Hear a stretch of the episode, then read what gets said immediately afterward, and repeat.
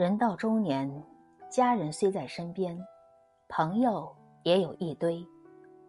你可能随时能找到陪你吃饭、逛街的人，但是最难得的是有一个愿意听你说话的人。好的沟通不是诉说，而是倾听。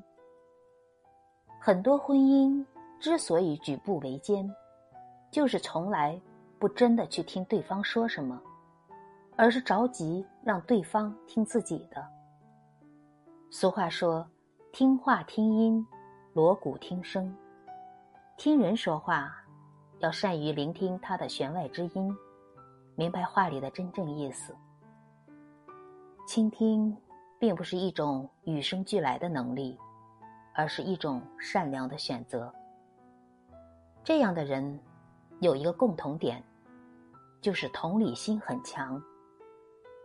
他们懂得跨出自我，站在角度去感受、思考事情。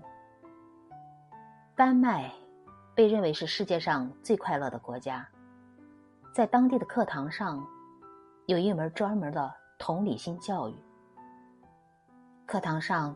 学生们会彼此分享最近生活中遇到的问题。